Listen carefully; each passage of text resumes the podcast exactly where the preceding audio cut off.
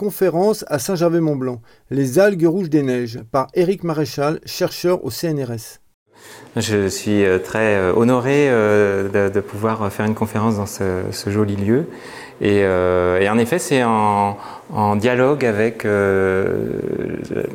la démarche artistique que peut avoir Charlotte Gauthier Van Tour et avec des choses intéressantes que je vous inviterai à voir tout à l'heure dans, dans ce qu'elle a réalisé. Donc euh, je vois que les montagnards sont là, donc euh, tout va bien. Euh, on, est entre, on est entre nous.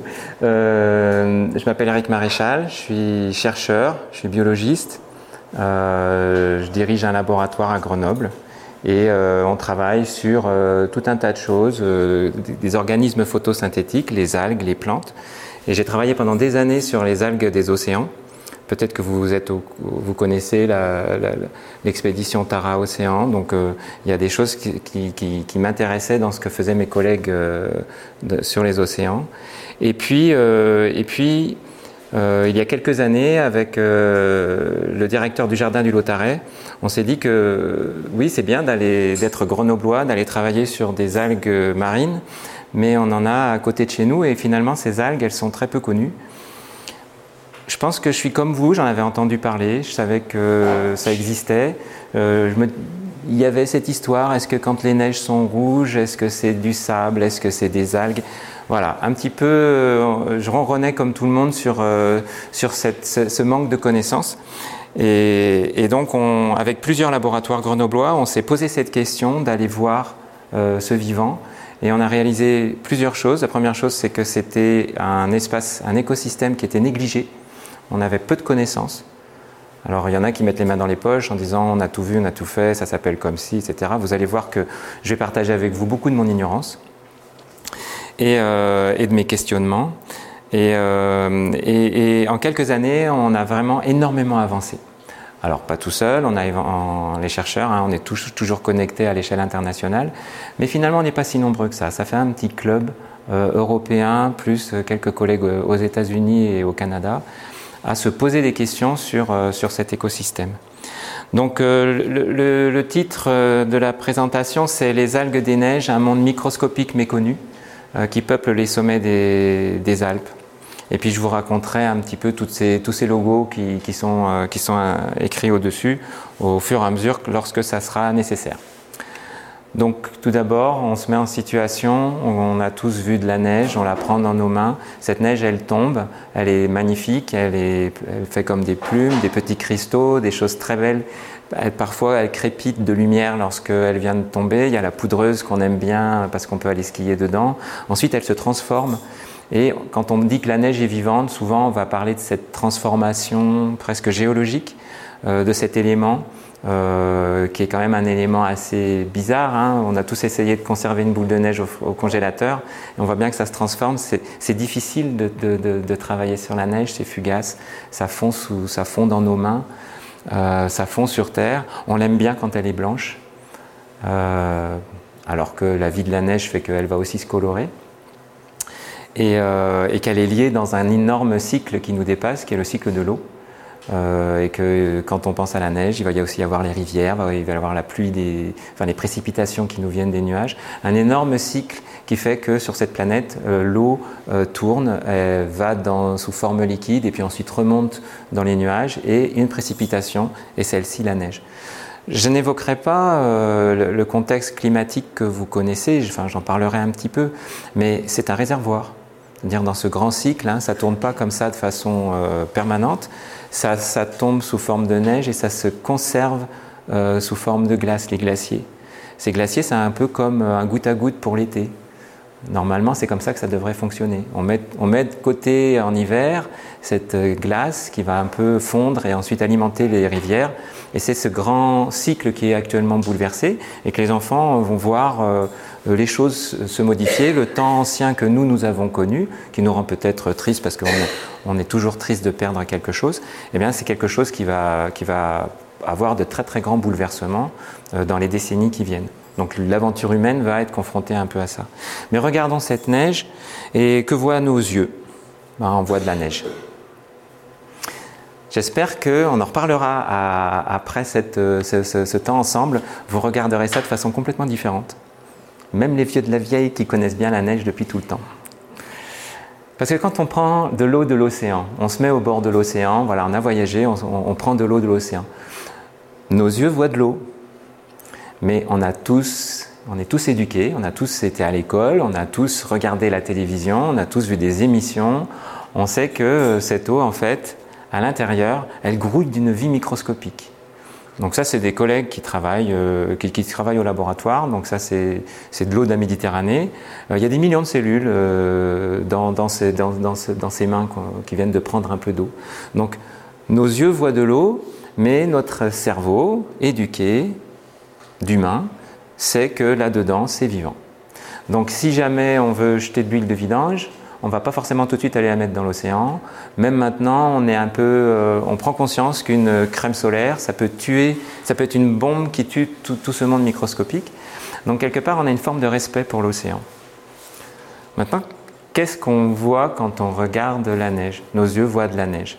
Alors si on est un peu esthète, euh, on va avoir euh, cette vision assez belle du flocon de neige qui est tombé on et qui a toujours une forme différente. Et puis si on est un peu pratique et qu'on aime aller skier, bah, la neige, euh, on peut la fabriquer avec un canon à neige. Donc la neige, c'est de la glace qui, tombe du ciel et qui, fait cet élément euh, un peu ludique euh, qui arrive tous les ans. Euh, voilà. Après, en fonction de ce qu'on sait, on est plus ou moins instruit du cycle de la neige. On peut avoir une, plus grande connaissance de la place de ça dans les grands cycles de l'eau, comme je vous l'ai dit tout à l'heure. Et puis, euh, en tant que citoyen, on peut euh, voilà, considérer est-ce que ça c'est une bonne chose, est-ce que c'est une mauvaise chose. Moi, je suis pas là pour le dire et je vous dirai rien. Je ne suis qu'un scientifique. On ira juste voir ce que c'est. Et alors, les neiges, de temps en temps, elles sont rouges. Alors, on va, on va, je vais passer quelques temps à vous parler des, de personnes euh, anciennes.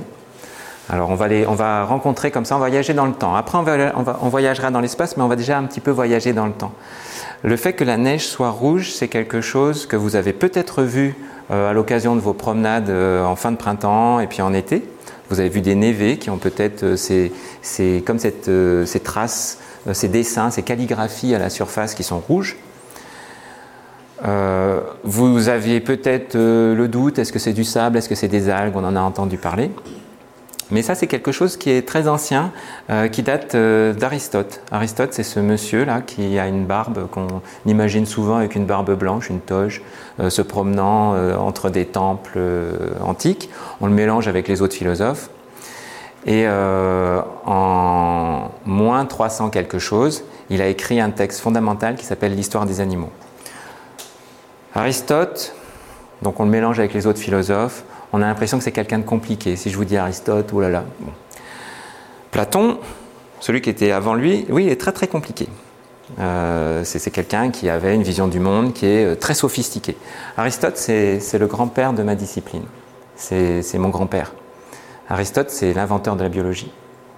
Aristote, c'est quelqu'un qui passait son temps, il faut l'imaginer, dehors, à genoux, accroupi, regardant les choses, disséquant.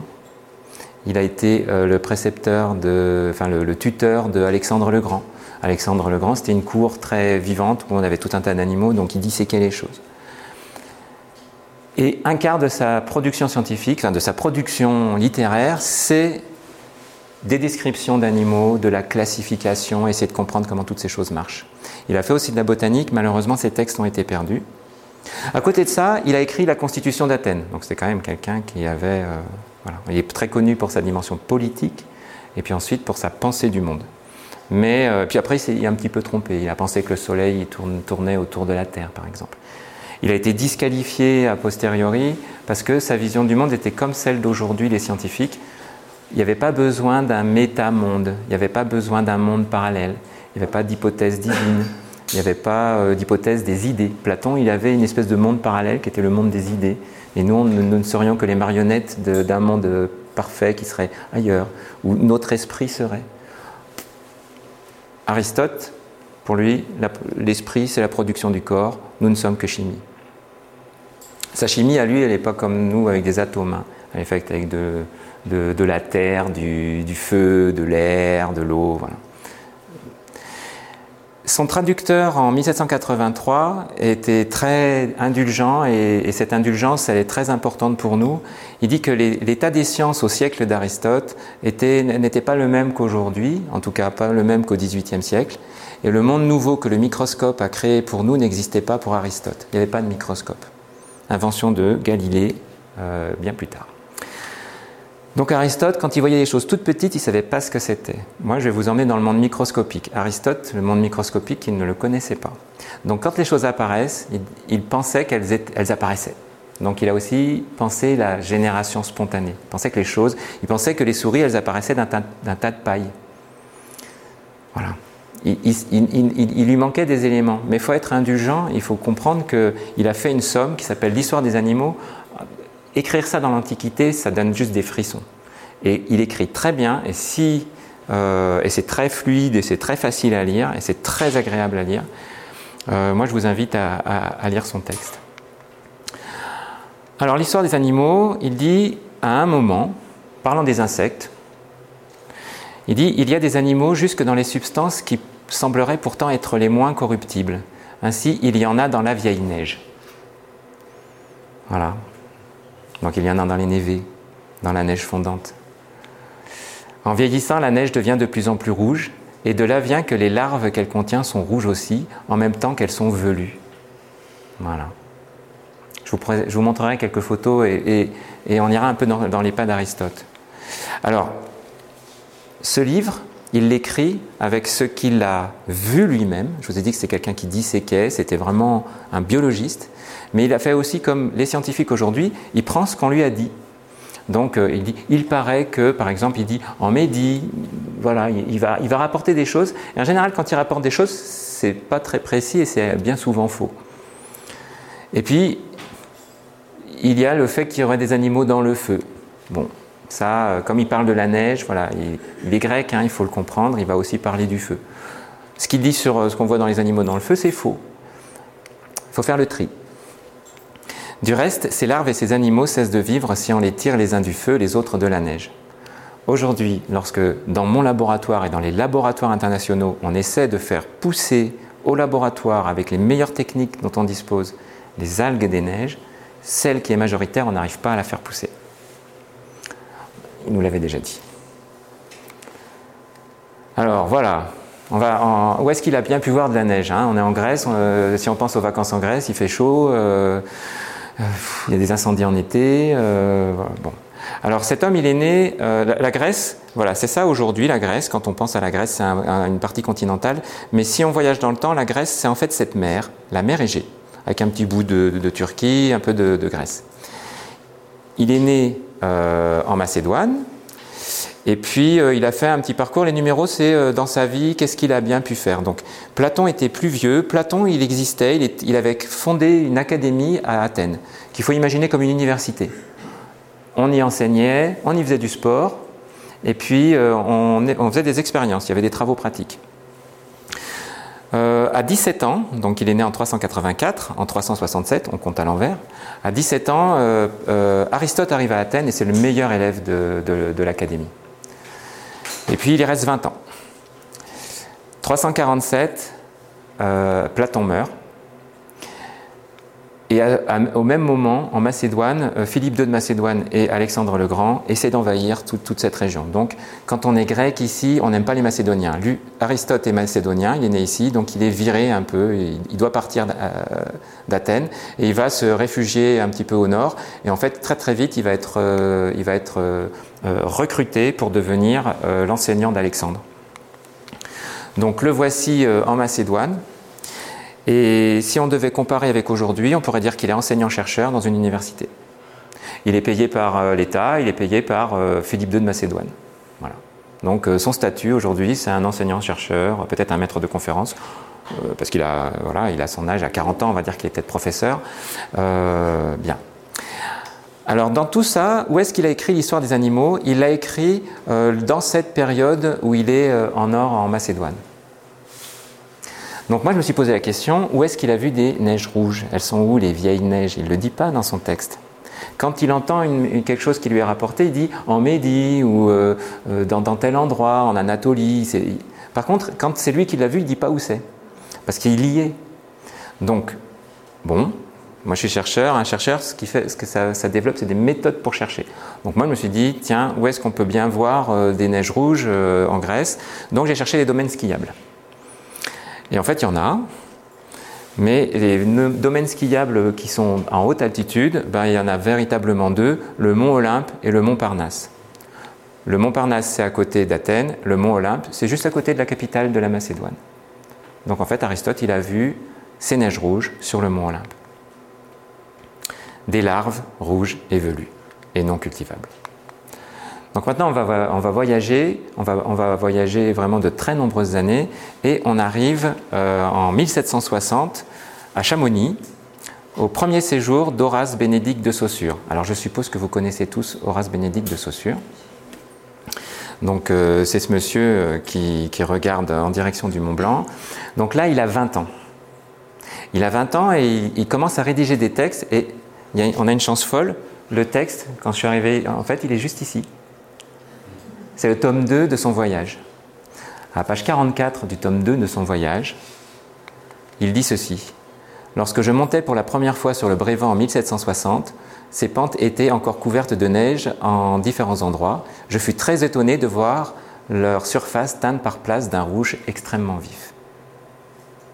Nous avons ici la première description scientifique des algues des neiges. Et il avait un microscope microscope qui existe encore aujourd'hui et que vous pouvez voir au Musée des sciences à Genève. Donc, euh, au Musée des, sciences à Genève, c'est dans un parc, c'est très beau, et il y a un endroit où il y a beaucoup de microscopes du XVIIIe siècle, et il y a celui de euh, Horace Bénédicte de Saussure. Alors il voit que c'est une poudre fine, euh, il voit qu'il se demande, comme Aristote, on dirait que c'est fabriqué par la neige, on dirait que ça vient de la neige. Et euh, l'année suivante, il y retourne, il en trouve la, même quantité et il en remplit un grand mouchoir. Alors après, il arrive toute une histoire avec ses échantillons, il a du mal à les garder, mais il fait des expériences. Donc euh, ces expériences, elles sont très intéressantes. Euh, il, traite avec de la chimie de l'époque. Hein. Horace Bénédicte de, Saussure, c'est quelqu'un qui est dans une, grande dynastie de scientifiques. Dedans, il y a des chimistes, dedans, il y a des physiologistes, et puis plus tard, il y aura des gens d'autres disciplines en sciences humaines. Donc ce qu'il fait, c'est qu'il l'essaye avec un chalumeau, c'est-à-dire qu'il brûle. À cette époque-là, euh, on ne savait pas trop comment faire pour savoir si quelque chose de microscopique était animal ou végétal. Alors un des moyens, c'était de le goûter. Voilà. Et puis il y avait d'autres méthodes. Une méthode, c'est on brûle et on, respire. On, sent euh, quelle est l'odeur de, la brûlure. Si ça sent le foin, c'est végétal. Si ça sent le poulet grillé, euh, c'est animal. Donc lui, il essaye avec un chalumeau, essai par lequel il faudrait toujours commencer les analyses de ce genre, et je vis qu'il s'enflammait en répandant une odeur d'herbe brûlée. Première description que c'est végétal. Aristote, il pensait que c'était un animal. Là, on voit que c'est végétal. Et puis, cette matière euh, végétale, il dit c'est vraisemblablement euh, une poussière d'étamine, donc du pollen.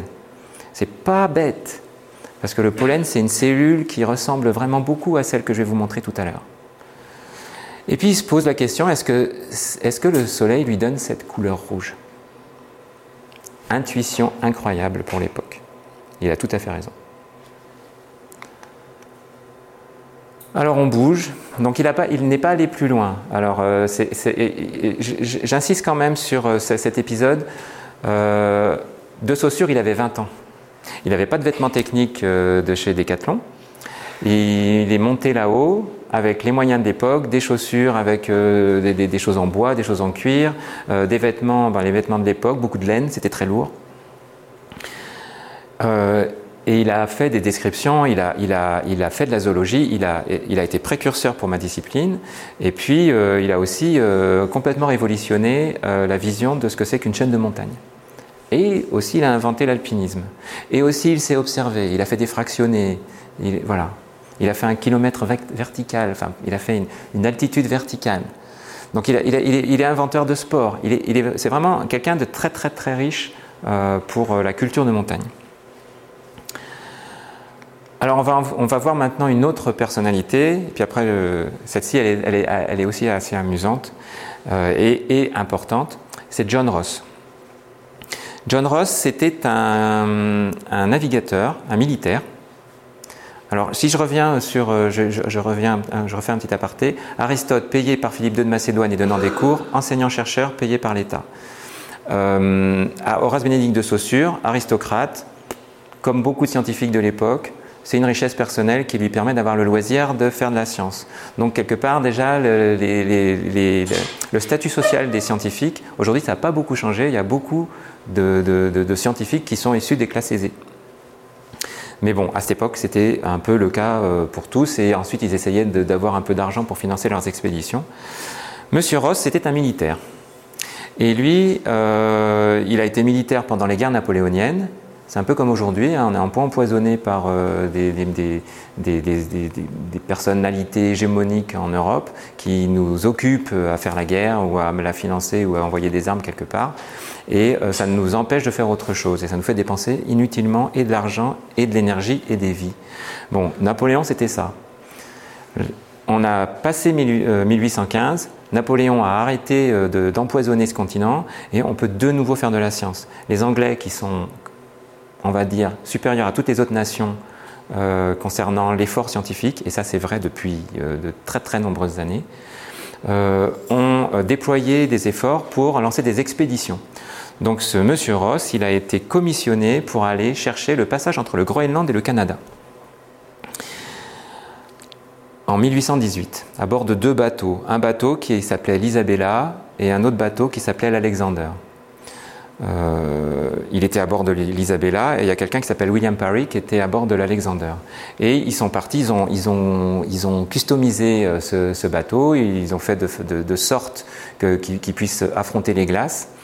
Et euh, il est parti chercher le, passage entre le Groenland et le Canada. C'est ce qu'on appelle la baie de Baffin, Baffin's Bay. Il est parti, il était très orgueilleux, il voulait euh, laisser son nom dans l'histoire. Il y en a d'autres.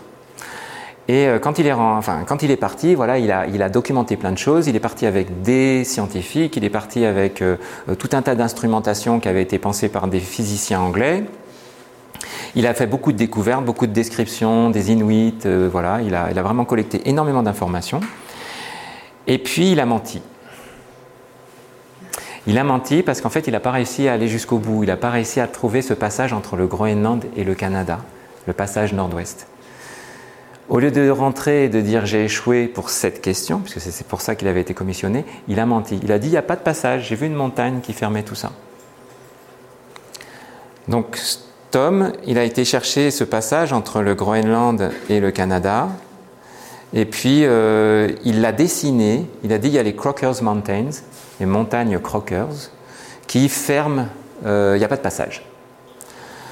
Bon, quand il est rentré, il a dit ça, il a écrit un magnifique livre. Donc je ne vous, ai pas amené le livre en entier, j'aurais dû parce que euh, ça aurait été bien, mais je, vous ai amené une, une gra gravure aquarellée.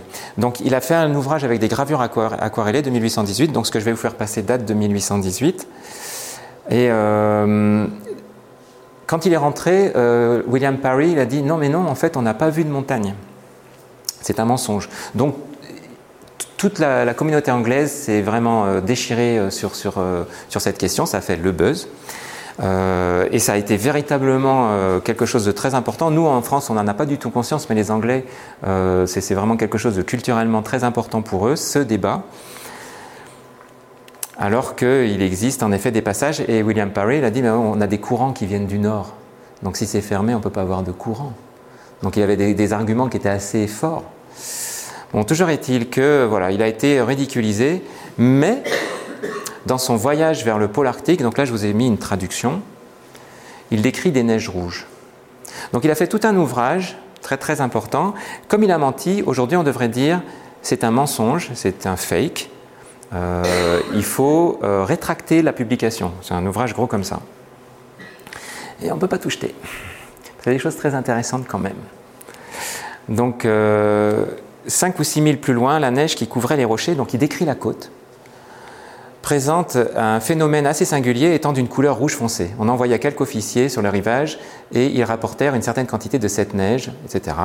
L'opinion générale des officiers qui l'examinèrent au microscope fut que cette matière devait être végétale. Bien. Alors je vous le passe, hein, je vous passe. Il, ramène ces échantillons en Angleterre, il les donne à quelqu'un qui s'appelle euh, Wollaston, qui est euh, un physicien qui a découvert le palladium. Et ce docteur Wollaston, qui est écrit ici, il fut chargé euh, des analyses et il l'a distribué à tous les botanistes en Europe. On consulta l'encyclopédie de Rees au Monège et l'on vit que M. Saussure, qui en trouva de semblables sur les Alpes, attribue aussi cette couleur aux poussières de quelques plantes. Le capitaine nomma cet endroit Crimson, Cliffs ou rocher cramoisi. Donc voilà. Donc ceci, c'est une gravure, je vais vous la faire passer. C'est une, gravure des, falaises euh, qu'il a, a, vues, les, fameuses Crimson Cliffs. Il les a dessinées, c'est sur la base de son dessin que ça a été gravé, et sur ces, ce sont sur ces instructions que ça a été aquarellé. Donc euh, c'est véritablement... Euh, quelque chose, voilà. Ça va vous distraire, vous allez plus m'écouter pendant ce temps. Donc euh, en attendant que ça vienne, voici, euh, voici euh, les, fameuses falaises. Ça, c'est une autre, une autre représentation. donc, on voit qu'en allemand, ça, ça, s'appelle Roterschnee in der Baffinsbay. Et en allemand, on dit aussi Blutschnee, la neige de sang. En français, on dit le sang des glaciers. On me l'a dit. Je n'ai pas trouvé la source. Parce que je suis chercheur, moi je cherche. Je n'ai pas trouvé la source. C'est du langage parlé. Et étant langage parlé, je n'ai pas d'information plus ancienne que le XXe siècle. Par contre, là, on a une, gravure du XIXe siècle. Donc, euh, euh c'est plus ancien. Donc, on peut se dire qu'en effet, il y a une tradition euh, orale qui fait qu'on appelle ça le sang, soit le sang des glaciers, soit le sang de la neige. Comme les capitales ne sont pas à la montagne et que les langues et les dictionnaires y sont écrits, eh bien, on est passé au travers. Voilà. Mais euh, voilà, le sang des glaciers ou le sang, des neiges. Voilà l'encyclopédie euh, qui mentionne que c'est cette, encyclopédie anglaise d'Abraham Rees euh, qui rappelle donc la description faite par De Saussure et puis aussi par Louis Ramond de Carbonnière qui est le grand botaniste des Pyrénées. Wollaston distribue ça à des botanistes. Un monsieur qui s'appelle Franz Bauer, qui a fait des très beaux ouvrages avec des tulipes peintes, peut-être que vous avez vu ces, images. Quelqu'un qui est le, grand algologue du 19e siècle, qui s'appelle Karl Haggard. Gardez ce nom en tête. Et puis euh, Augustin Pyramus de Candolle, qui a un nom à coucher dehors, mais c'était le grand botaniste euh, de Genève euh, de l'époque. Et tous les botanistes sont venus voir ce qu'avait ramené Monsieur Ross ça a véritablement été une excitation folle au 19e siècle. Et on, a du mal à imaginer ça. Et les gens voyageaient pour aller voir, parce qu'il avait ramené des échantillons. Et euh, euh, euh, donc Pyramus de Candolle va voir ce monsieur Wollaston et il dit qu'il gaspillait son temps et sa sagacité de son esprit. Il a passé une matinée avec lui à examiner au microscope la neige rouge du pôle que la capitaine Ross venait de rapporter. Et puis, M. Franz Bauer, qui est autrichien, mais qui se faisait appeler Francis Bauer quand il était en Angleterre, à Kew Gardens, euh, a décrit euh, cette première chose. Et il a vu ces cellules, ici, qui étaient toutes rouges. Et puis, il a vu d'autres petites cellules blanches. Et il a pensé que c'était un champignon, la rouille, un champignon qui est orange. Donc il a dit, ben voilà, c'est un champignon. La rouille, ça se dit uredo euh, en latin. Quand on donne un nom à une espèce, on donne deux, noms. Nous, on est Homo sapiens, on est du genre Homo et de l'espèce sapiens. Euh, le chimpanzé, c'est Pantroglodytes. Et puis, euh, ce champignon, c'est la rouille Uredo nivalis, la rouille des neiges. Et puis, euh, ben les, algologues ont dit, ben non, ce sont des algues. Donc ils les ont dessinées comme ça avec euh, les cellules rouges.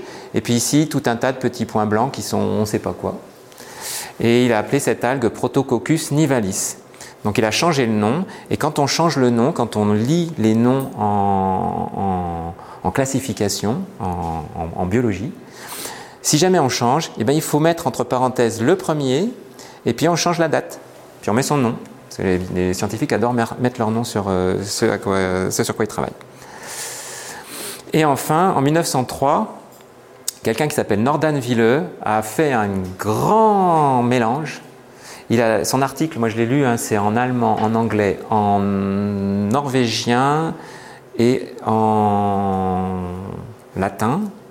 C'est une espèce de choses cousues de toutes sortes. Et il a cousu plein de descriptions différentes. Et il a appelé ça Chlamydomonas nivalis. Si vous, vous avez un peu de culture de ça, parce que c'est un mot qui a, beaucoup diffusé pendant de nombreuses années, vous la connaissez peut-être sous le nom de Chlamydomonas nivalis. Voilà ce qu'il a pu observer. Et pendant 115 ans, ça s'appelle Chlamydomonas nivalis. Et on ne se pose pas de questions. Et là, je vous ai résumé, j'ai pris le temps, hein, je, vous ai je, vous ai présenté des gens, ça vous, ça vous semble peut-être beaucoup, mais en fait c'est très peu. Je vous ai résumé toute la science qui a eu lieu pendant 200 ans. Et on marque Chlamydomonas nivalis. On a une photo ici qui a été colorée en rouge pour bien montrer que c'était elle. Et en fait, c'est une erreur. Qui est dans Wikipédia. Donc, il faut être dans la nuance. Euh, souvent, on parle de fake, etc. La science avance par essai-erreur. Euh, moi, je n'en veux pas aux gens du passé. Ce sont mes prédécesseurs, ce sont des géants. Ils ont fait ce qu'ils pouvaient avec les moyens de leur époque, et puis avec leurs arguments, ils ont fini par de produire de la connaissance. Mais là, ce monsieur Villeux, il avait, il avait vraiment un peu poussé le bouchon. Il avait vraiment fait quelque chose qui n'était pas bien. Mais bon, tout le monde y a cru, et, pendant 115 ans, on n'a parlé que de Chlamydomonas nivalis, et on en était là. Voici les premières femmes de mon discours. Lenka Prochaskova, Linda Nedbalova et puis Thomas Leia, qui est leur compère. Ce sont des, scientifiques extrêmement brillants. Euh, alors, Lenka et Linda sont des, scientifiques euh, très importantes de l'université Charles à Prague. Et euh, Thomas Leia est, donc autrichien. ils ont regardé ces neiges colorées et puis ils ont utilisé l'outil moderne, c'est-à-dire l'ADN l'outil que la police scientifique pourrait utiliser. Et grâce à ça, ils ont pu voir que cet ADN qui est représenté ici n'était rien de tout ce qu'on avait dit précédemment, et il a fallu inventer un nom. Donc le nom qu'ils ont inventé, c'est Sanguina nivaloides. Et si vous devez repartir en montagne l'année prochaine et que vous voyez ça, c'est Sanguina qu'elle s'appelle, comme le sang. Voilà. Et, donc, euh, c'est un bloom ce qu'on voit, c'est lorsque les organismes microscopiques se donnent à, nos yeux. Je vous rappelle, quand on prend de l'eau de l'océan, on voit rien. Mais il y a des moments où on les voit. C'est lorsque ces, organismes se mettent à pulluler tellement que ça devient épais et que ça devient coloré. Donc on peut même les voir de satellite. Là, vous voyez, hein, c'est des algues, hein, tout ça des algues microscopiques. On les voit à l'œil. Là, c'est le lac Pavin, ça, a différentes couleurs. C'est ce qu'on appelle un bloom. C'est un déséquilibre lorsqu'une espèce microscopique se met à pulluler. Alors, il y a aussi des blooms qui sont euh, des, d'algues, de, macro-algues. Là, on parle de micro-algues, mais il y a les macro-algues. Donc, les sargasses qui font plusieurs, milliers de kilomètres de long. On parle aujourd'hui de continents. C'est un, phénomène assez récent à cette échelle. Donc les sargasses qui sont sur les plages, les marées vertes, voilà. C'est ce qu'on appelle un bloom. Ça, c'est euh, une mare euh, dans une ferme dans ma famille. Voilà, j'ai pris en photo un bloom. Et voici un bloom d'algues des neiges avec un de mes collègues du jardin du Lotaret. Ça peut être très spectaculaire. Ce bloom, dans la neige, on va tout de suite arriver à une question qui est embêtante c'est qu'il accélère la fonte des neiges et des glaciers. Un t-shirt blanc en plein soleil réfléchit la lumière et vous êtes au frais. Un t-shirt noir ou coloré, vous mettez en plein soleil, vous avez chaud. Les choses colorées captent l'énergie du soleil. Et cette captation d'énergie réchauffe. Donc la neige qui est blanc, il n'y a rien de plus blanc sur cette planète que la neige. Ça se mesure par ce qu'on appelle l'albédo, alba, la blancheur. C'est la capacité à réfléchir la lumière du soleil. C'est un miroir parfait, la neige. C'est pour ça que la neige reste neige. Si elle était colorée, elle fondrait vraiment très très vite. Dès qu'elle est un peu colorée, la neige fond. Il y a un phénomène actuel qui est le réchauffement atmosphérique, le changement climatique. Le réchauffement climatique provoque un réchauffement atmosphérique qui provoque déjà physiquement la fonte des neiges et le recul des glaciers. Donc on a en gros, depuis, les années, depuis ma naissance, je suis né en 67, il y a 5 semaines de moins d'enneigement au-dessus de 2000 mètres par an. Mais si ces algues se, augmentent en quantité, donc on a plusieurs hypothèses pour cela. On a l'augmentation du CO2 atmosphérique. On est passé de 300 parties pour million à ma naissance à, 400, à plus de 400 parties pour million aujourd'hui. Ça fait une petite différence, mais ça fait plus de CO2 et les algues mangent, comme les plantes, mangent le CO2 pour faire leur matière. Donc c'est bon pour elles. Le réchauffement, elles peuvent être plus contentes dans la neige. Et puis ensuite, il y a euh, toutes les pratiques agricoles qui peuvent, faire des, qui peuvent vaporiser dans l'air des nutriments, un peu d'azote, un peu de phosphate. Nous, on le mesure après. Donc tout ça, ça fait qu'on euh, a vraisemblablement une augmentation des microalgues. Je vais dire vraisemblablement. Alors j'ai beaucoup de discours très souvent et on me fait dire qu'il y a une augmentation. Je suis un scientifique. Vraisemblablement, il y a une augmentation. Pour pouvoir dire qu'il y a une augmentation, il faudrait 30 ans de mesure. Et euh, actuellement, on ne les a pas, les 30 ans de mesure. Par contre, on a des témoignages qui disent qu'on en voit de plus en plus. Voilà. Augmentation des blooms, et qui dit augmentation des blooms dit euh, ça diminue l'albédo, puisque ça colore la neige. Là, je vous parlerai beaucoup des algues des neiges avec sanguina. Il y a une autre algue qui est l'algue des glaciers, qui est pourpre, pourpre noire. Tous les glaciers en sont couverts, l'intégralité des glaciers sont couverts de cette algue. Colore la surface et accélère la fonte. À peu près 12-13% de la fonte des glaciers du Groenland sont liés à la présence d'algues. Donc ce n'est pas neutre, c'est beaucoup. Alors voilà, donc on a cinq laboratoires qui sont unis dans un programme qui s'appelle Alpalga. Donc euh, voilà mon laboratoire, laboratoire de physiologie cellulaire et végétale le Jardin du Lotaret avec euh, Jean-Gabriel Vallet, le laboratoire d'écologie alpine. Euh, donc ici c'est François Pompanon et la médaille d'or du CNRS a été donnée à, cette année à Sandra Lavorel qui vient de ce laboratoire. Le centre d'études de la neige avec Marie Dumont qui est l'experte mondiale des impuretés liées au sable euh, du Sahara. Vous l'avez peut-être déjà vu à la télévision lorsqu'il y a le sable du Sahara qui vient. elle, elle connaît parfaitement l'impact que ça peut avoir sur la neige et puis euh, Ghislain Picard de l'Institut de géosciences euh, de l'environnement. Voilà, donc on a monté un consortium en 2017 pour commencer à travailler là-dessus. on a été financé à partir de 2021. Euh, voici Adeline Stewart, qui est la première thésarde étudiante en thèse qui a travaillé euh, sur, ce, sujet, en étant co-encadrée par euh, donc moi-même, Eric Coissac du laboratoire d'écologie alpine et Jean-Gabriel Jean Vallet du Jardin du Lotaret. Donc on a une approche multidisciplinaire, on essaie d'aborder la question avec toute la force de frappe de la science moderne. Et puis on y va. Alors bon, voilà, ça c'est pour vous montrer que c'est vrai, je, vais sur le terrain et je, vais voir les algues des neiges. Euh, voici à quoi cela ressemble. Alors peut-être en avez-vous, qui en a déjà vu? Voilà. Donc je vous montre des choses que vous avez déjà vues. Voilà, ça ressemble à ces, giclées, euh, ces giclées de sang à la surface de la neige. Alors, euh, je vous rappelle, hein, pour Aristote, c'est velu, hein, ça fait des petits picots. Hein, c'est, ce qu'il a décrit et pas bête. Et puis là, vous avez la différence entre du sable. Le sable, c'est une couche. Et en effet, la présence du sable, ça diminue l'albédo et donc ça fond plus vite. Donc ça fait des, coupes comme ça. Ça donne ce côté matelassé en, lecture de la neige. Euh, voilà, la, neige qui fond, elle a, ce côté matelassé et on rencontre la couche de sable. En revanche, les algues des neiges, ça se développe avec euh, une logique qui est différente, une logique vivante, et ça provoque une fonte, mais une fonte qui va avoir euh, une circulation euh, des, tracés. On y va, on cherche dans la colonne de glace, et en fait, nous, ce qui nous intéresse, c'est lorsque les organismes microscopiques ne se donnent pas à voir. Quand c'est rouge, ça se donne à voir à nous. Donc c'est un moment important. je, suppose que vous avez été ému quand vous avez vu ça. Mais il faut savoir que c'est comme l'océan. Il faut aussi regarder la neige blanche comme on regarde l'océan et l'eau qui nous semble pure.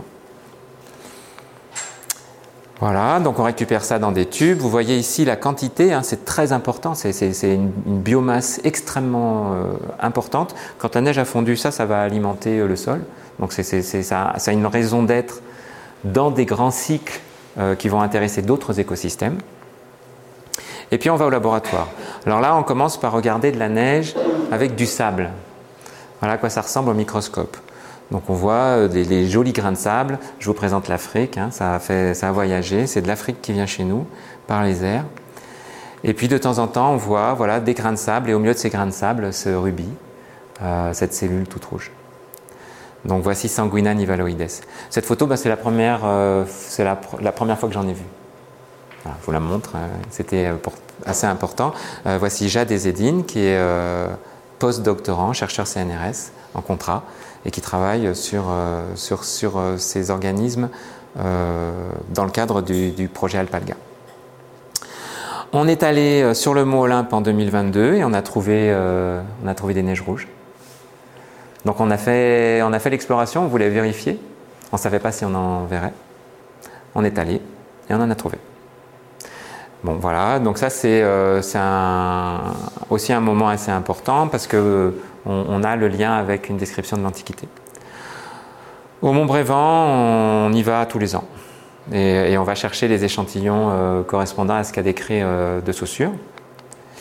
Euh, là, c'était en 2023, en août 2023, donc il nous manquait les échantillons du Groenland. Donc, grâce à Greenlandia, qui est une initiative visant à, entre autres, à, aider à faire de la science au Groenland, en étant en contact avec euh, les populations qui y habitent, donc euh, les Inuits. Donc voilà, la euh, première étape qu'on a pu avoir cette année a été de voir si on trouvait des algues des neiges. On en a trouvé partout. On, est allé chercher sur la surface des glaciers, on a trouvé des, algues des glaciers. On est allé chercher sur les icebergs, sur les morceaux de glaciers qui flottent dans les océans. Et je peux vous le dire, puisque ça date d'hier, on a trouvé, des algues sur, sur ces icebergs. Donc voilà, toutes ces populations, euh, on les étudie maintenant à tout un tas d'endroits. Et puis, euh, on est soutenu par Kylian Jornet. Donc, Kylian Jornet, il mouille la chemise et il va aussi euh, chercher des échantillons. Et il en, a donc collecté en Norvège. Et un véritable océan se découvre parce qu'en fait, on voit en effet des cellules rouges, mais on en voit aussi des vertes, on en voit de toutes sortes, de toutes couleurs mais la plus importante, elle est rouge, la plus abondante, elle est rouge. Parce que dans un bloom, c'est une qui prend le, qui prend le, dessus par rapport à, toutes les populations. On prend des boîtes de pétri, on met dessus nos neiges rouges, on fait pousser et on voit des choses qui poussent, on voit des choses vertes qui poussent. Donc dans cette population mélangée, il y a les algues principales, sanguina, qui restent sans pousser sur nos boîtes de pétri. Et puis il y en a qui étaient minoritaires et qui, se révèlent et qui se développent.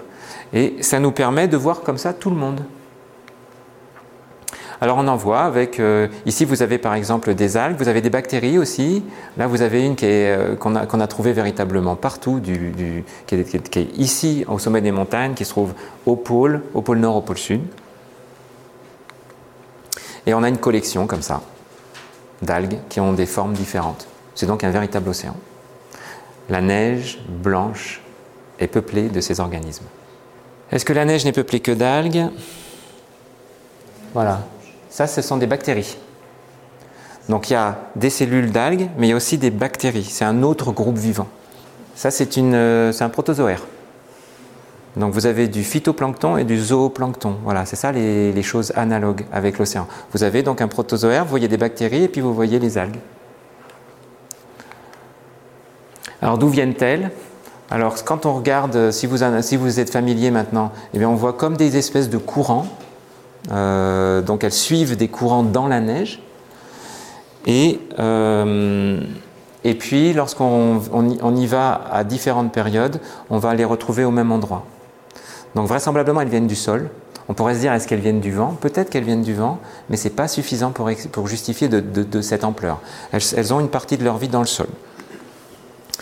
Et puis, ça, c'est de la neige, regardez en gros. Euh, vous voyez là? Les petits courants? En fait, la neige fondante, c'est des cristaux de glace avec des, petits courants microscopiques d'eau. Il y a 10% d'eau liquide dans la neige, dans les névés euh, de, cette période. Donc les, algues se baladent à l'intérieur de petits courants d'eau.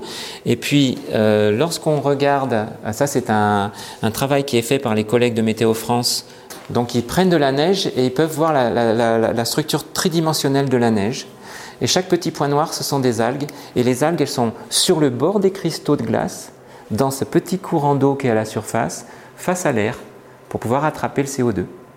Donc c'est vraiment une structure très compliquée, mais qui est tout à fait adaptée à vivre dans la neige. Parce qu'on peut se dire, qu'est-ce que c'est que vivre dans la neige? Eh bien voilà, ça c'est des éléments de réponse.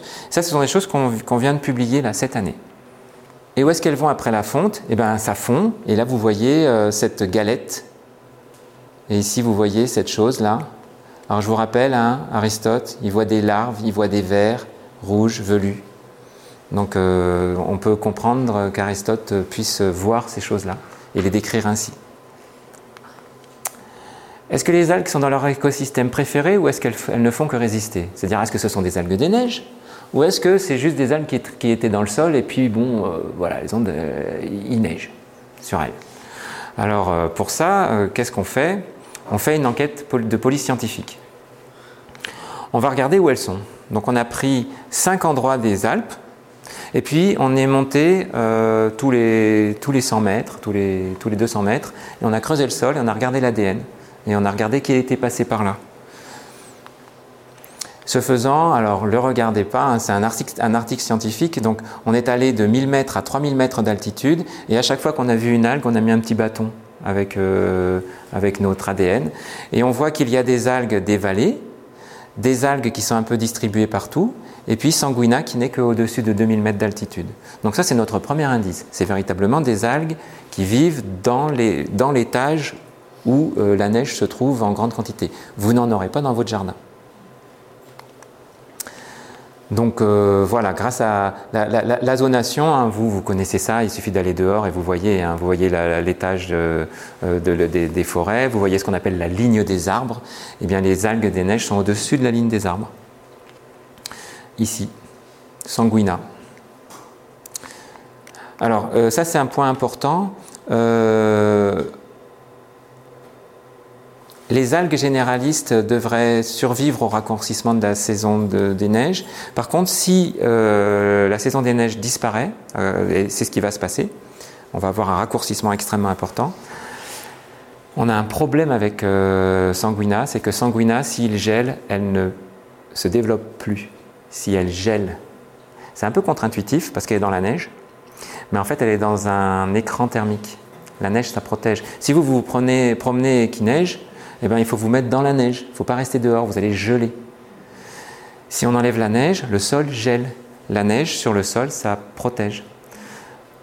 Donc tous les éléments dont, on dispose montrent euh, qu'elle est sensible au, au très grand froid, au gel.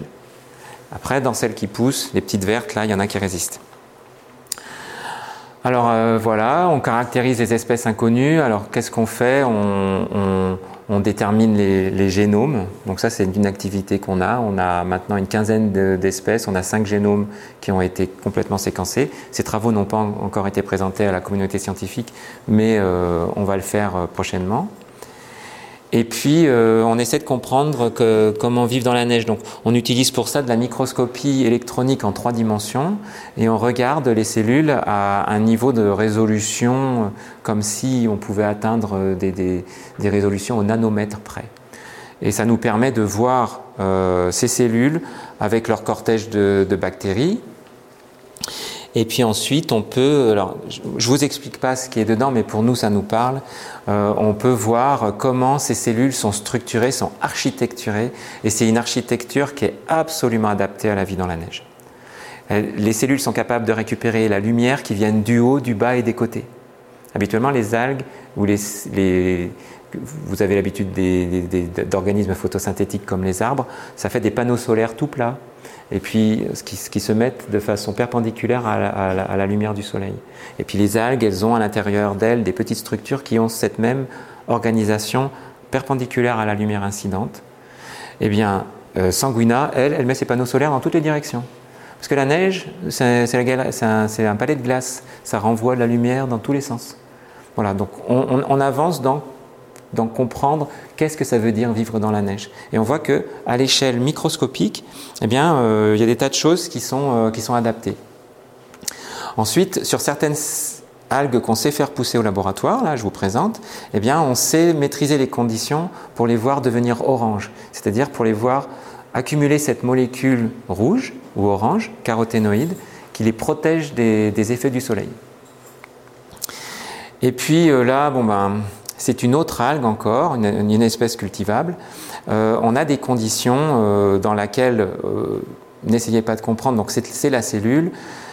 Lorsqu'elle est à, proche de la surface de la neige, elle accumule ces espèces de choses blanches, c'est de l'amidon. C'est une réserve de, carbone qui est l'amidon, c'est ce qui est dans les pommes de terre. Et puis quand elle est éclairée par de la lumière bleue, comme si elle était un peu en dessous dans la neige, eh bien, elle se met à changer complètement. Elle, accumule cette chose grise qui est de l'huile. Je vous rappelle hein, que euh, les pommes de terre, elles tombent au fond de la casserole et que l'huile, ça monte au-dessus. Donc quand on est à la surface de la neige, ces cellules, elles accumulent des choses qui leur permettent de rentrer dans la colonne de neige en allant vers le bas, et quand on est à l'intérieur de la colonne de neige et qu'on est éclairé en bleu, ces cellules accumulent quelque chose qui leur permet de flotter et de monter à l'intérieur de la colonne. Donc on a des mécanismes microscopiques qui permettent de peupler toute la colonne de glace, toute la colonne de neige. Alors ensuite, c'est un défi, c'est de comprendre les liens avec le réchauffement climatique et les bouleversements environnementaux. Ça, je ne détaille pas, mais c'est ce que font mes collègues euh, du Centre d'études de la neige avec euh, des mesures d'albédo et des connexions avec la présence des algues. On n'est pas loin de la fin. Je vous ai raconté, là, je vous ai donné un état des connaissances, mais vous avez vu qu'on a quand même pas mal avancé, c'est-à-dire depuis euh, ces quelques pages qui, du 19e siècle et du 20e siècle où on a fini par une algue. Aujourd'hui, on est face à une collection, une biodiversité. C'est aussi, c'est pas aussi riche que l'océan, mais c'est un milieu qui est extrêmement riche. Et la question qui se pose, est-ce que ce n'est pas un héritage de l'âge de glace? C'est-à-dire, ces algues, comme elles sont dépendantes de la neige, elles n'ont pu traverser le temps que si la neige a toujours été présente. Donc ici, vous avez euh, une, image euh, qui illustre ce que, pouvait être le dernier âge glaciaire, c'est-à-dire une calotte de glace qui descendait jusqu'au nord de la France. Et puis avec des très grands glaciers. Alors, je ne sais pas quelle été la situation, la situation ici, mais à Grenoble, il y a 40 000 ans, il y avait un kilomètre de glace au-dessus de la tête des gens. C'est un glacier assez épais. Il y a eu donc différentes euh, périodes euh, de, glaciation et ici, très très proche de nous, il y en a une dernière et cette dernière, on considère qu'elle a à peu près arrêté vers 17 euh, 000 ans et qu'ensuite on est dans ce qu'on appelle une période interglaciaire. ce dernier âge de glace, c'est celui qu'on appelle l'âge de glace des dessins animés. Donc, les mammouths, nous en tant qu'espèce, on les a rencontrés puisqu'on les a dessinés sur les, cavernes euh, à Lascaux. Hein, euh, voilà. On les a chassés, comme tout grand animal. Tout animal qui est de taille supérieure à l'humain, partout où on a mis le pied, on les a tués. Donc cela aussi. Alors peut-être qu'ils devaient disparaître aussi pour d'autres raisons. Mais bon, partout où on est passé, euh, les, gros, mammifères n'ont pas survécu. Donc euh, on considère que la disparition c'est vers moins 4000. Et là voilà, on a des images d'artistes euh, qui nous permettent de nous donner euh, voilà, une image. Moi je suis facétieux et j'y rajoute ça. Et vous avez eu la chance de rencontrer des mammouths. Vous avez eu la chance de rencontrer un héritage de cette époque-là. Alors évidemment, la calotte glaciaire, elle est, elle est allée dans son refuge polaire. Elle est allée se cacher là-haut mais elle a laissé un peu une arrière-garde au sommet des montagnes. voilà, des, îles. Et euh, dans ces îles, lorsque nous on y va, eh bien on rencontre l'âge de glace. Alors on y rencontre le lagopède, on y rencontre le lièvre variable et on y rencontre Sanguina, qui sont véritablement euh, des organismes euh, qui sont un vrai patrimoine pour nous, pour vous, et, et une chance folle lorsqu'on peut les voir. Donc un devoir pour les générations présentes, c'est-à-dire les générations présentes, envers les générations futures, c'est de faire progresser les connaissances sur un écosystème négligé dans un contexte d'urgence climatique, puisqu'ils font devant nos yeux. Donc, euh, voilà, dans, le lot de, sites que moi je vais euh, surveiller avec mes collègues, il y en a un que j'ai sélectionné qui est euh, le, glacier de Saint-Sorlin. Et il y avait d'autres options, mais je l'ai pris parce que mes, collègues m'ont informé qu'il n'en avait plus que pour 50 ans. Il, avait la, période de, vie de ce glacier, elle a été corrigée et on a en gros pour 50 ans. Moi, je me suis dit, avec un peu de chance, je vais vivre jusqu'à 105 ans. Donc, euh, et lui, malheureusement, avec un peu de malchance, il va vivre. Donc, je me suis dit, c'est mon compagnon d'infortune. Et, euh, donc, on, va collecter euh, des, échantillons d'algues des neiges sur, sa surface, puisqu'il y a des névés à la surface des glaciers. Mais bon, c'est une vraie tristesse et, et c'est très important que les enfants d'aujourd'hui aillent voir des glaciers là où ils peuvent et qu'on emmagasine dans notre vécu cette, rencontre. Euh, comprendre les liens entre l'écosystème neige et la biosphère dans son ensemble. Je vous ai dit tout à l'heure que, euh, après tout, on pourrait se dire à la belle affaire. Voilà, ça va fondre. La belle affaire. Euh, ce qu'il y a, c'est qu'on ne sait pas tout. Et entre autres, les liens qu'il y a entre les écosystèmes. Donc la disparition de cet écosystème, je vous ai dit, ça fait une espèce de galette, c'est de la biomasse. Il y, a une, partie du cycle qui est dans la terre en été. Donc on ne sait pas quel est l'impact que la disparition de ces espèces-là, en particulier sanguina, qui va disparaître euh, de ces zones-là, on n'a pas la connaissance encore de l'impact que ça peut avoir. Comprendre les liens entre l'écosystème neige et la culture des populations de montagne. Parce que voilà, nous aussi, on fait partie de ces, systèmes-là on est en train de perdre quelque chose. Et puis, euh, par exemple, donc le sang des glaciers, voilà, c'est une mémoire. Elle est fugace, j'arrive même pas à savoir d'où vient ce mot, mais c'est une mémoire. Donc voilà, on la, transmet. Et puis, diffuser ces connaissances relatives à un patrimoine commun au plus grand nombre. Une dernière avant de finir. Je vous donne le texte en anglais de ce monsieur Ross. I cause some of the snow to be dissolved. J'ai dissous un peu de cette euh, neige elle était euh, euh, terreuse, boueuse, comme un porto, donc un peu comme la lit, de, la de vin, des de vin. Donc euh, c'est vrai que et, ça, ça, se dépose comme un sédiment. Donc moi dans mes tubes ça fait exactement ça. Hein. Et on en a conservé dans trois états, soit dissoute et mis dans des bouteilles.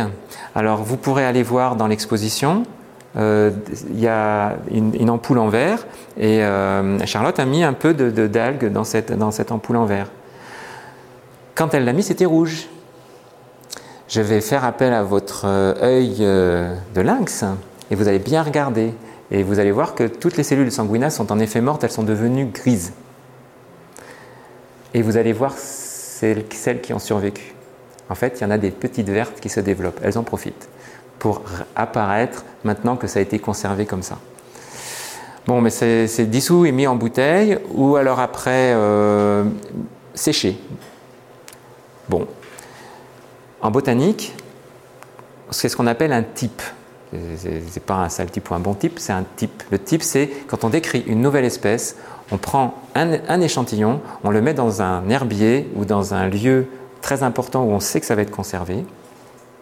Et ensuite, quand on, voudra définir les espèces qui appartiennent, on ira voir cette archive.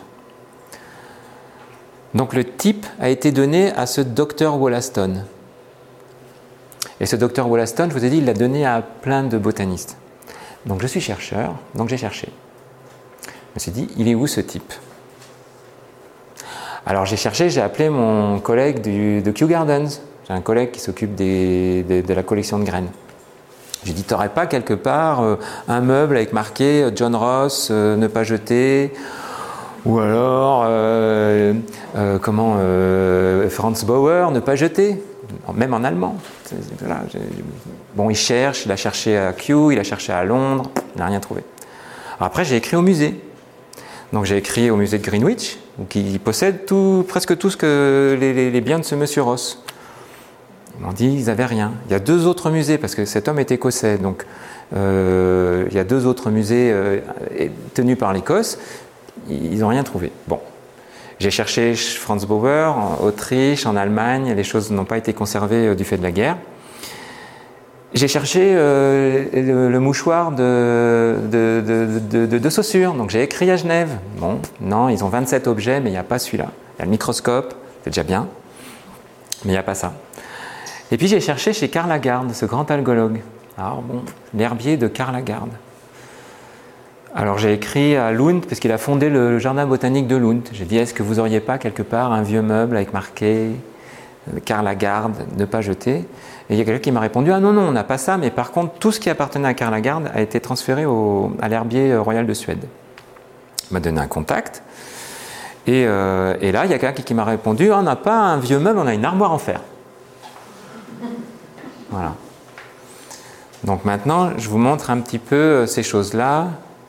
Donc une armoire en fer. J'ai récupéré euh, des, choses qui étaient écrites Protococcus nivalis. Donc là, c'est marqué en latin. C'est marqué, ça vient de la baie de Baffin. Euh, ça a été confié à quelqu'un qui s'appelle Berzelium, euh, depuis quelqu'un qui s'appelle Wollaston. Et là, c'est marqué, alors moi je ne suis pas latiniste, hein, exicatione ça veut dire c'est devenu tout gris comme la cendre, un peu comme l'ampoule que vous avez en bas. Euh, donc euh, Wollaston, et puis ensuite on dit l'échantillon, il a été donné à Wollaston, ensuite à Berzelium, à Haggard. Et puis euh, j'ai aussi un petit caillou qui vient du Captain Parry en 1822, quand lui il est retourné, vous savez, c'était le deuxième officier. Donc il est retourné, il a ramené des échantillons. Donc j'ai récupéré ça. Et puis il y a quelqu'un qui s'appelle Georges François Rutter qui est allé sur le site euh, du Mont-Brévent et qui en 1839 a pris de la neige.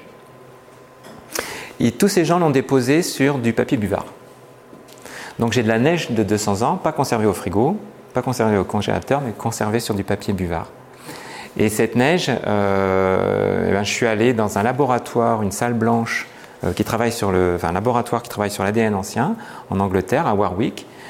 Et je peux vous le dire parce que j'ai reçu la nouvelle tout à l'heure. Donc l'ADN a été extrait, et là, il est parti pour être séquencé. Donc on va savoir ce que, ce que ces gens regardaient. Parce qu'on a un gros trou dans la science, c'est qu'on a des choses décrites en 1818, et puis en 2019, donc 200 ans plus tard, on a un nom. Donc on, moi j'aimerais bien savoir si on peut dire que sanguina nivaloides est bel et bien ce qui a été vu par euh, ces gens et donc qui a été rapporté par John Ross. Et ça, l'année prochaine, je pourrais vous le dire. Et encore une, pour finir. Euh, voilà, on a un concours photo de sciences participatives. Euh, ça, c'est quelque chose qu'on a lancé euh, parce que je vous ai dit qu'on on voulait savoir si ces blooms étaient de plus en plus fréquents. Pour ça, l'outil de choix, c'est l'imagerie satellitaire. donc il y a Sentinel-2, qui est un satellite qui capture des couleurs. Donc les travaux avancent bien au centre d'études de la neige. Euh, il y a un étudiant qui actuellement est en train de traiter euh, ces images satellitaires pour bien identifier des algues des neiges vues par satellite. Mais on a une, gamme euh, d'études qui, nécessite d'être validées sur le terrain. Et pour ça, on s'est dit, bon, ben, on va faire participer les gens alors on invite, je vous invite, et si vous avez des photos, je vous invite vraiment fortement à les déposer sur ce site.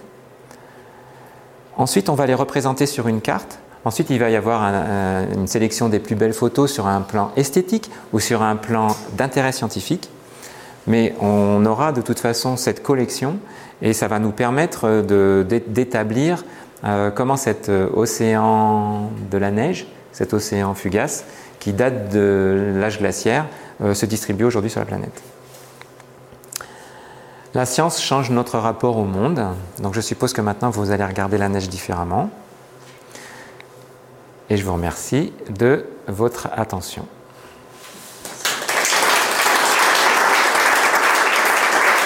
Y a-t-il plus d'algues maintenant qu'avant? Alors moi quand je demande aux gens qui sont dans la montagne, parce que moi je suis un homme de la plaine, euh, j'entends, on en voit de plus en plus. Alors, ce qui se passe, c'est qu'il y a des épisodes. Euh, il y a eu 2017, il y a eu 2021. 2021, l'oiseau était tout rouge. Euh, et que pour dire une tendance, c'est comme pour le climat. Le climat, il y a le climat et la météo. Le climat, c'est une tendance d'augmentation de température, mais on peut avoir une vague de chaleur l'année dernière, une vague de chaleur cette année. Elles sont très importantes, ces vagues de chaleur, puisqu'elles ont fait perdre en épaisseur euh, la, surface des glaciers. Euh, mais euh, de la même manière, les blooms ont une fréquence, et pour ça, il faudrait qu'on arrive à sortir de, ces pics et de ces montagnes russes. Dans les océans, ça a été démontré, ça a été publié cette année dans Science, il y a de plus en plus de blooms. Voilà, les blooms océaniques, il y en a de plus en plus. C'est des équilibres des écosystèmes microbiens. Euh, moi, j'ai l'impression qu'il y en a de plus en plus. Là, quand je suis allé au Groenland, j'en ai vu dans tous les névés. Strictement tous les névés que j'ai vus, il y avait, il y avait des algues. Mais en même temps, on voit ce qu'on cherche. C'est-à-dire que ce phénomène, on commence à en parler, euh, les scientifiques s'investissent pour le dire, et euh, les pratiquants de la montagne sont de plus en plus instruits, donc leur, œil s'aiguise. Et donc eux-mêmes le voient de plus en plus. Moi, ce qui m'embête dans tout ça, c'est qu'il y a deux, faces. Il y a une face qui est merveilleuse, qui est on voit le monde microbien, rare. Et on voit un monde ancien. Et en même temps, il y a le visage euh, euh, négatif, c'est que ça accélère la fonte. Donc ça, ça, ça détruit le milieu qu'on aime bien voir. Mais ce n'est pas, pas, pas les algues qui détruisent, c'est le réchauffement climatique. C'est nous. Les algues servent-elles à quelque chose? Alors, les algues, est-ce qu'elles servent à quelque chose? Donc, euh, Rien ne sert à rien dans la nature. Nous, nous ne servons à rien, les algues servent à rien. C'est juste le combat, le combat planétaire a existé. Nous sommes l'orchestre du vivant et chacun joue sa partition pour soi. Et chacun essaie, et, ça crée un équilibre. C'est ce qu'on appelle un écosystème. Un écosystème, ce n'est qu'un équilibre d'espèces égoïstes. Et, ensuite, ben, il y a des espèces qui en mangent d'autres, euh, voilà. Donc dans ce, c'est, dans la musique du vivant, euh, c'est cette partition-là qui est jouée. Et, quand je dis qu'il y a un déséquilibre, c'est que des fois, voilà, il y a certains instruments de musique qui vont jouer plus fort. Donc euh, dans le bloom, ça va apparaître plus. Maintenant, à quoi ça sert? Eh bien, elles ont leur place dans cet équilibre merveilleux et elles sont mangées par d'autres. Et elles sont ce qu'on appelle des producteurs primaires, c'est-à-dire elles sont la porte d'entrée du vivant, parce qu'elles vont, grâce à la photosynthèse, attraper le CO2 et fabriquer du sucre. La porte d'entrée dans le vivant, ce sont les plantes et les algues. S'il n'y a pas de plantes et il n'y a pas d'algues, il n'y a pas de vivant. Parce qu'elles attrapent le CO2 de l'air et elles font du sucre avec. Et ensuite, les champignons, les animaux, les animaux qui mangent les animaux, nous, nous ne sommes que des euh, profiteurs de ces, producteurs primaires. Donc on les appelle producteurs primaires. Ensuite, il y a, ceux qui broutent. Donc euh, il y a des, petits, des, petits, insectes moi, que j'ai vus qui se promènent dans la, neige. On va dire que ce sont euh, les brouteurs. Donc on peut, les appeler, on peut les appeler consommateurs primaires. Puis après, ces insectes-là vont se faire manger par d'autres, consommateurs secondaires. Et de, dans ce jeu de qui mange qui, on finit par euh, nous, par exemple. Ce qu'on appelle le réseau trophique ou la, chaîne trophique, le réseau alimentaire. Des fois, ce réseau est très court. Euh, par exemple, euh, les grandes baleines qui font 30 mètres, elles mangent du krill qui est grand comme ça. Donc, et le krill, il a mangé des algues. Donc euh, le cri il est rouge parce qu'il euh, a mangé des algues. Tout, ce qui est coloré, euh, les, caroténoïdes, nous on les trouve essentiellement dans la nourriture, des carottes. Mais dans le monde vivant, les crevettes, les flamants roses, tous ces, animaux qui se colorent, trouvent ça dans les algues. Donc par exemple, voilà, on peut avoir des insectes qui mangent ça. Et, si, ces organismes sont fragilisés, si les algues sont fragilisées, très très vite les animaux souffrent. Très très vite. Euh, il y a une étude qui a, été faite l'année dernière, on a vu que les sardines en Méditerranée avaient diminué de taille. Non pas parce qu'on les pêche plus, mais parce qu'il y a moins de plancton. Il y a moins d'algues. Ben, c'est très très vite, les, sardines, elles diminuent de taille. Donc euh, c'est ce socle, c'est le socle du vivant. Donc à quoi servent ces algues Elles sont le, point d'entrée de la vie dans ce monde microbien. Mais ce monde microbien, il est ensuite, très très vite, il arrive au monde des organismes de notre taille. Vous dites que si la neige se retire, elle disparaissent. Si la neige revient, est-ce qu'elle revienne Alors là, il faudrait. Alors, on n'a pas le recul. Hein. Ce qu'on sait, c'est qu'on n'en trouve pas là où il n'y a pas de neige. Donc, quand on fait notre enquête avec l'ADN dans le sol, on ne les voit qu'au-dessus de 2000 mètres, au-dessus de la ligne des arbres.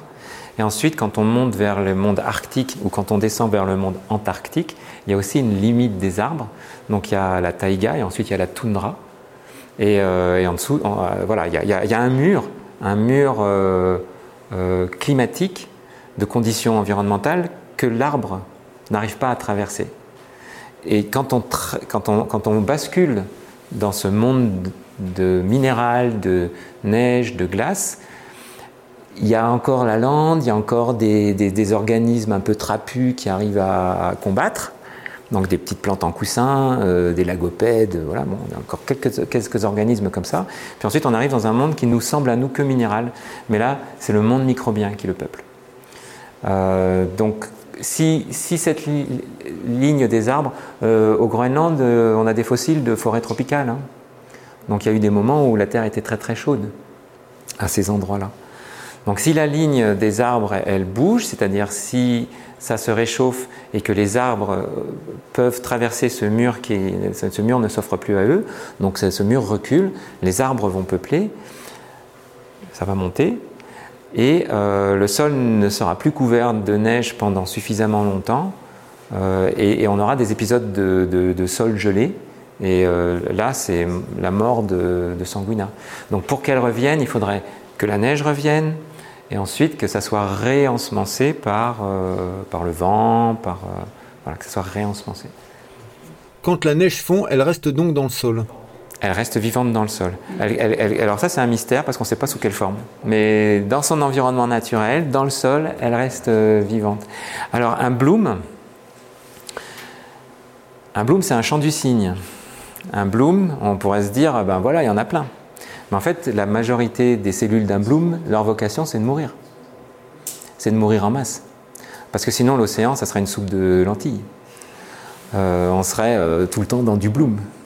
Euh, donc les blooms saisonniers qu'il y a dans les zones arctiques, etc., bon, bah, ces blooms sont saisonniers, donc il y a une pullulation, c'est naturel, il y a une mort massive, ça, alimente en biomasse, en matière organique pour d'autres organismes, et puis les quelques qui ont survécu vont euh, euh, se propager dans, la suite.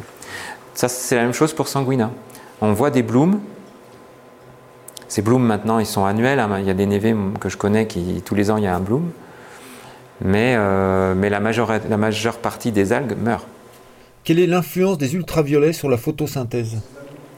Alors les ultraviolets, ça, ça m'a pas, pas mal occupé jusqu'à ce que je réalise que vers les pôles, il y en avait moins. Parce qu'en fait, quand on monte en altitude, on monte les ultraviolets. Et si on regarde les mécanismes biologiques, ils sont très très proches de la perception de la lumière bleue. Donc il y a quand on décompose la lumière euh, la blanche, euh, vous avez vu, hein, on prend un prisme ou on fait un arc-en-ciel et on ouvre en grand euh, toutes les, les, lumières colorées qui composent la lumière blanche. Ça va du rouge au violet. Il y a l'infrarouge et il y a l'ultraviolet les, organismes répondent à l'ultraviolet comme ils répondent aussi à la lumière bleue. il y a un dialogue partagé. Enfin, il y a des mécanismes un peu partagés. Beaucoup de choses ont été dites sur la résistance aux ultraviolets euh, avec l'altitude, mais les mêmes espèces sont en zone arctique et là, l'exposition aux ultraviolets n'est pas si grande que ça. C'est pas pas un stress environnemental. Donc euh, on cherche, euh, on, cherche une, réponse à une question qui ne se pose peut-être pas. Et on a beaucoup, il y a une littérature récente qui disait qu'il y avait beaucoup de, problèmes. les ultraviolets sont mutagènes, donc il faut protéger le noyau où il y a l'ADN. Or, euh, moi, quand je, regarde mes cellules euh, d'algues en, microscopie 3D, euh, le noyau, c'est ce qui est bleu. Le noyau, il est sur le côté, il n'est pas du tout protégé. Donc je ne vois pas de mécanisme cellulaire à protéger le noyau d'une attaque des ultraviolets. Donc à la question les ultraviolets, elle se pose chez beaucoup de, beaucoup de scientifiques, mais moi personnellement, je ne sais pas si c'est une question. Parce que je n'ai pas d'éléments pour la soutenir. certes, les ultraviolets montent et nous on prend des coups de soleil. Euh, un millimètre de glace, euh, Picard, il me dit, mais en, un centimètre de glace, il n'y a plus d'ultraviolet dans le. c'est un vrai écran à, à ultraviolet. Ce qui c'est tout de suite arrêté par la neige. Donc il faudrait que ça soit euh, une, condition intéressante à la surface-surface de la neige. Donc j'ai pas d'éléments, euh, voilà, mais j'ai quand même, euh, au début où je travaillais, quand, j'ai commencé à travailler sur ce, sujet, c'était un des paramètres importants que je voulais considérer. Aujourd'hui, je, ne sais pas. Et j'ai pas d'éléments dans la structure, dans l'architecture cellulaire qui me dit cette cellule est en train de lutter contre euh, des agents mutagènes. Donc quand le sol se recouvre de neige, elles partent du terrain et remontent à la surface de la neige. Elles ont des flagelles. En fait, euh, le stade de vie euh, qui est avant la, couleur rouge, c'est une cellule verte avec deux petits flagelles et elle se promène, elle est capable de se promener à l'intérieur de, de milieux liquides. Donc, alors les neiges éternelles, ça c'est un... La présence des algues dans les neiges éternelles, euh, c'est quelque chose qui n'est pas clair.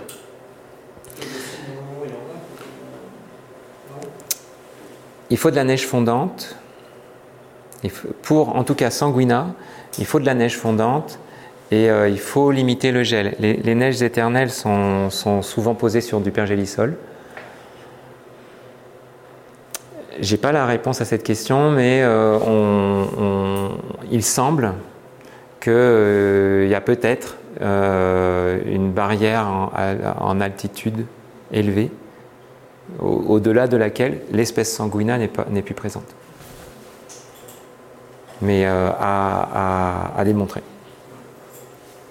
Par contre, d'autres espèces peuvent tenir tout à fait la route.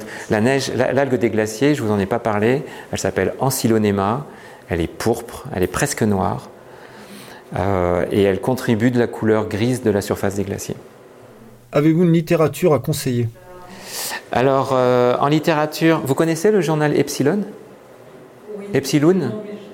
Eh ben, le numéro d'octobre euh, traite, le numéro qui vient de sortir, traite de, la question.